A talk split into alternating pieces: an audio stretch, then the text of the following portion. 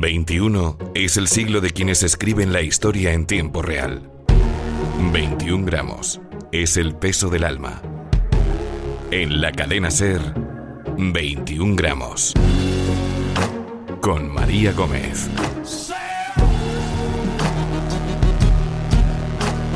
La historia se escribe cada día y cada paso condiciona el siguiente. Todos formamos parte del camino, pero solo unos pocos son capaces de cambiar el futuro.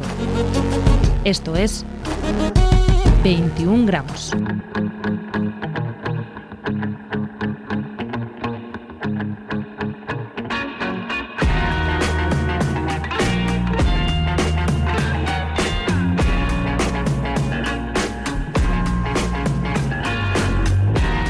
Podría presentar a Stephen Hawking como físico teórico, como astrofísico, como cosmólogo o como divulgador científico británico, pero creo que no exagero si le presento como una de las mentes más brillantes de nuestra era. A la altura de Einstein o Newton, no solo es fundamental para la ciencia moderna, con teorías que nos permiten imaginar un universo sin límites o asomarnos a la infinitud de un agujero negro, sino que es todo un ejemplo de superación. Podría parecer que la vida para un hombre casi completamente paralizado carece de grandes vicisitudes, pero nada hay más lejos de la realidad. En el caso de Stephen Hawking, su vida personal ha sido cuanto menos agitada. La repasamos de la mano de Alfonso Latorre. Hijo de un investigador biológico y una secretaria de investigación médica, el pequeño Stephen creció en un ambiente intelectual propicio para desarrollar las capacidades que más tarde demostraría. Estudió ciencias naturales en Oxford, pero no fue un estudiante brillante, ya que se aburría mortalmente en las clases. Más tarde cursaría el posgrado en Cambridge, donde conocería a su primera esposa, Jane Wilde. Al poco de iniciar la relación, Hawking sería diagnosticado de esclerosis lateral amiotrófica y la pareja decide contraer matrimonio. Oh, Era muy divertido y excéntrico. Me atrajo su amplia sonrisa y sus hermosos ojos grises. Creo que eso es lo que me enamoró de él. Íbamos a desafiar a la enfermedad, a los médicos y al futuro.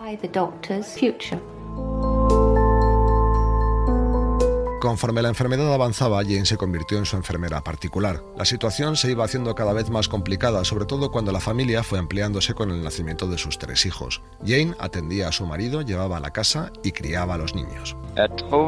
En casa era reacio a pedir ayuda a extraños y dependía de Jane cada vez más para levantarme por la mañana, vestirme y ponerme a trabajar. La situación mejoró cuando contrataron a un asistente y una secretaria, lo que permitió a Jane comenzar un doctorado en poesía medieval española e ingresar en el coro de la iglesia. Allí conoció al hombre que cambiaría radicalmente la vida de la pareja, el director del coro, Jonathan Helia. Ambos se enamoraron rápidamente. Si Jonathan no hubiera eh, llegado en mi vida, yo me hubiera suicidado porque estaba agotada, cansadísima. Hawking es plenamente consciente de la relación, pero la acepta pensando que Helia se ocuparía de su familia cuando él faltara, un momento que aún creía cercano. Los tres comienzan a vivir juntos rodeados de los hijos del matrimonio, pero en 1985 el científico sufre una neumonía que le llevaría a las puertas de la muerte. A partir de ese momento, Hawking necesita los cuidados de varias enfermeras durante las 24 horas al día. Una de ellas era Elaine Mason, con quien traba una profunda amistad. Elaine era una de mis enfermeras desde el inicio de mis cuidados intensivos las 24 horas del día. A lo largo de los años nos acercamos en la misma medida en que Jane y yo nos distanciábamos y buscábamos consuelo y amor a través de nuevas relaciones. En 1990 ambos se mudan a vivir juntos y cinco años después contraen matrimonio. Sin embargo, la familia de Hawking empieza a quejarse del aislamiento al que le somete su nueva esposa. Para colmo, numerosos ayudantes y enfermeras airean truculentos detalles del trato que ella le dispensa, arrebatos de ira, maltrato físico y continuas humillaciones. Lucy, la hija de Hawking, interpone una demanda por malos tratos contra su madrastra, aunque él niega los hechos y rechaza colaborar con la policía. Mi matrimonio con Elaine fue apasionado y tormentoso. El peor momento fue cuando la prensa publicó acusaciones infundadas sobre malos tratos. Creo que fue una grave invasión a nuestra privacidad, algo extremadamente dañino, un tiempo que nos hizo daño a los dos. Lo cierto es que su matrimonio con Elaine Mason no duraría mucho más. En 2006, tras 11 años casados, se divorcian de mutuo acuerdo. La relación con su ex y sus hijos se normalizó rápidamente, aunque hoy en día Hawking sigue negando esos episodios de violencia doméstica. 21 gramos.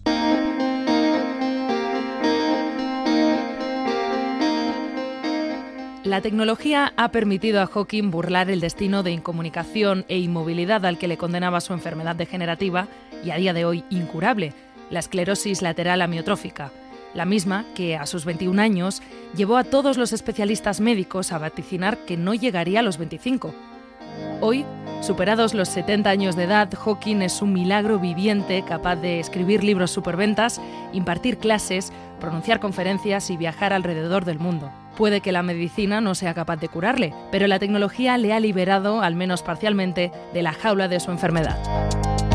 Pablo González Batista, con una voz 100% no sintetizada, nos cuenta cómo. Hawking asegura que convivir con la perspectiva de una muerte prematura durante más de 50 años le ha ofrecido una visión muy especial de su propia supervivencia.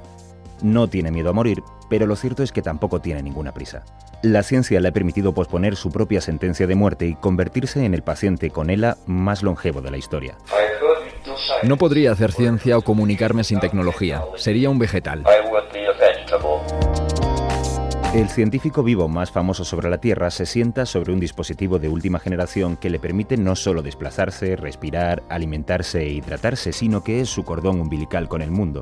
A través de sus sillas se comunica, se conecta a Internet o monitoriza el estado de su precaria salud a tiempo real. Su movimiento puede ser activado y controlado a través de una tablet o un smartphone, así como gracias a los sofisticados sensores de proximidad que Hawking lleva instalados en sus gafas y que son capaces de captar el más mínimo movimiento del músculo de su mejilla derecha, prácticamente el único que su enfermedad le permite controlar actualmente. Esa mejilla es hoy por hoy su principal vía de comunicación con el mundo. A través de esa mejilla nos asomamos a una de las mentes más brillantes de nuestro siglo. Con ella controla el cursor del dispositivo que le permite componer frases letra a letra, en un proceso lento pero eficaz. Tuve la suerte de perder mi voz al comienzo de la era de computación personal. A pesar de que el sistema fue revisado recientemente para hacerlo más ágil, Hawking apenas puede teclear una o dos palabras cada minuto. Sin embargo, a través de un algoritmo muy similar al que utiliza el texto predictivo de nuestros teléfonos móviles, la herramienta es capaz de predecir el comportamiento comunicativo de Hawking, de modo que apenas necesita teclear el 20% de los caracteres para construir frases completas. Tratándose de él, no es difícil suponer que después de escribir agujero, con toda probabilidad la siguiente palabra será negro. La información se envía luego a un sintetizador de lenguaje que transforma el texto escrito en palabras a través de ese sonido robótico que todos identificamos con su voz.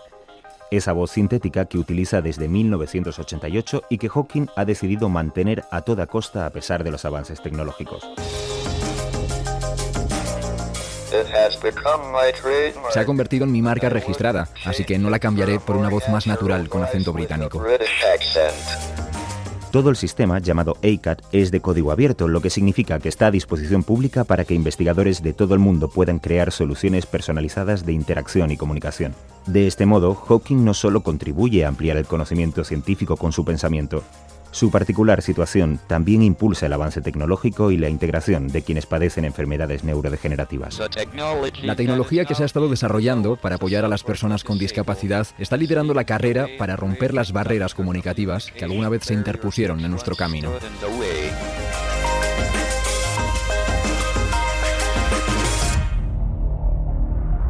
Hawking suele describirse a sí mismo como alguien optimista, que menos en una persona que ha sido capaz de luchar contra su enfermedad y extender su vida casi de manera milagrosa.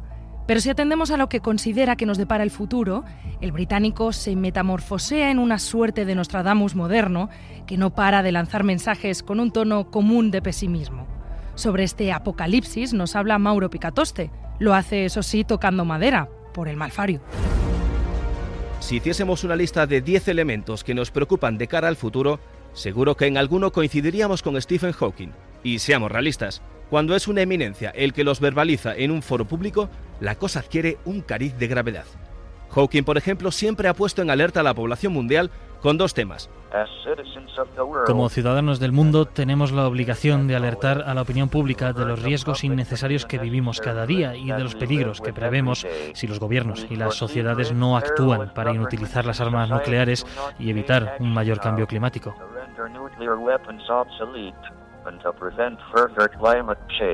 El cambio climático, con sus escépticos e incluso negacionistas, y con sus mensajeros como peligro más real y urgente de nuestro tiempo. Entre los primeros está, como no, Donald Trump, y entre los segundos, Hawking.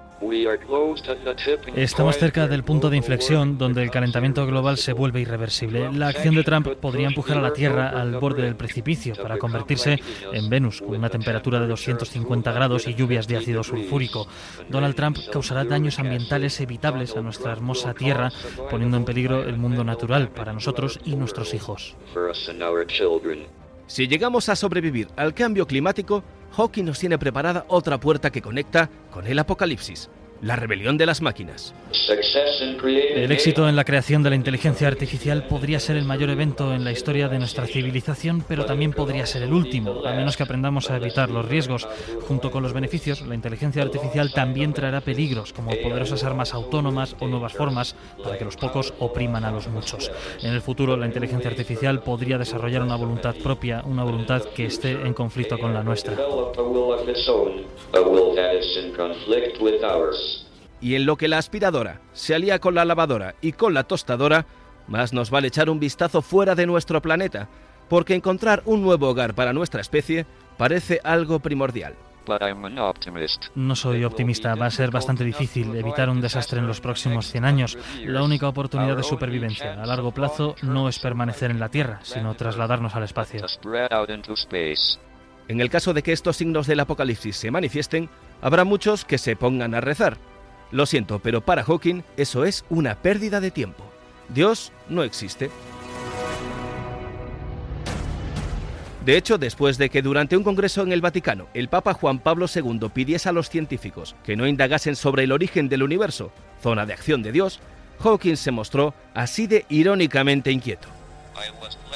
Consideré afortunado que él no se diera cuenta de que yo había presentado un artículo durante el Congreso con una sugerencia sobre cómo el universo se había iniciado. No me hacía gracia la idea de que me pudieran entregar a la Inquisición, como a Galileo. En fin, hagan las maletas, compren víveres y a rezar. Bueno, o no. 21 gramos. María Gómez. Más allá de sus innegables aportaciones a la ciencia, Stephen Hawking se ha convertido en una figura ampliamente conocida por el público gracias a sus apariciones en los medios de comunicación, cine, televisión, música. Hawking es todo un icono pop.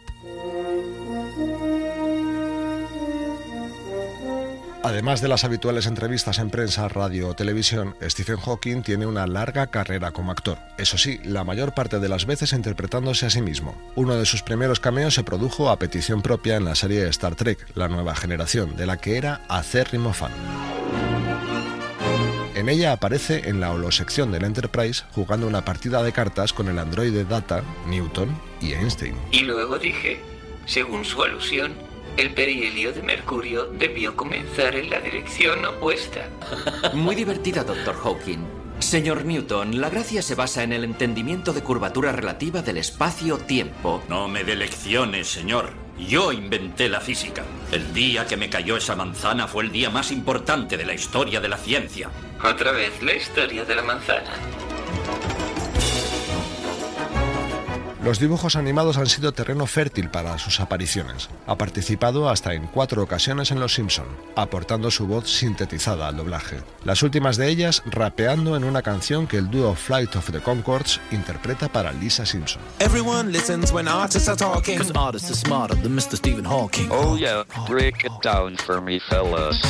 En Futurama, la serie hermana creada también por Matt Groening, se le ha podido ver en tres episodios.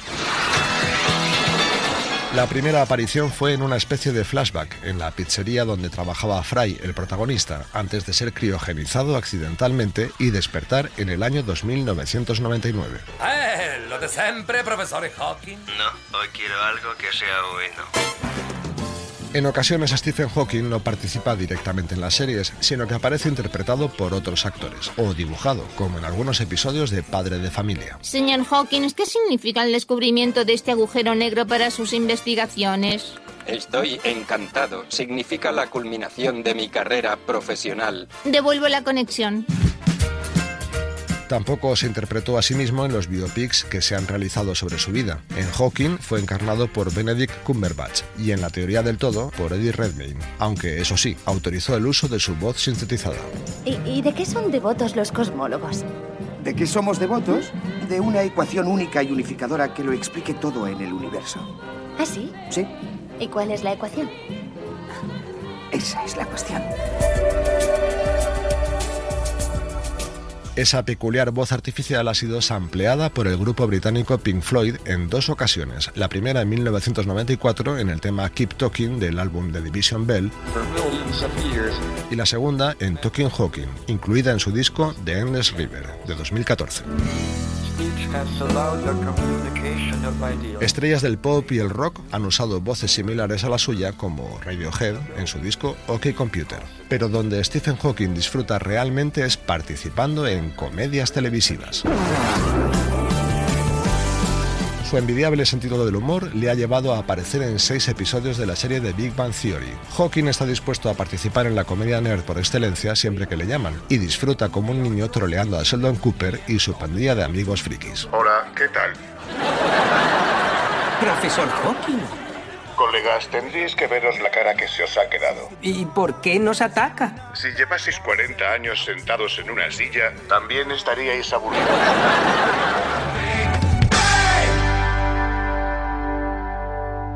21 gramos.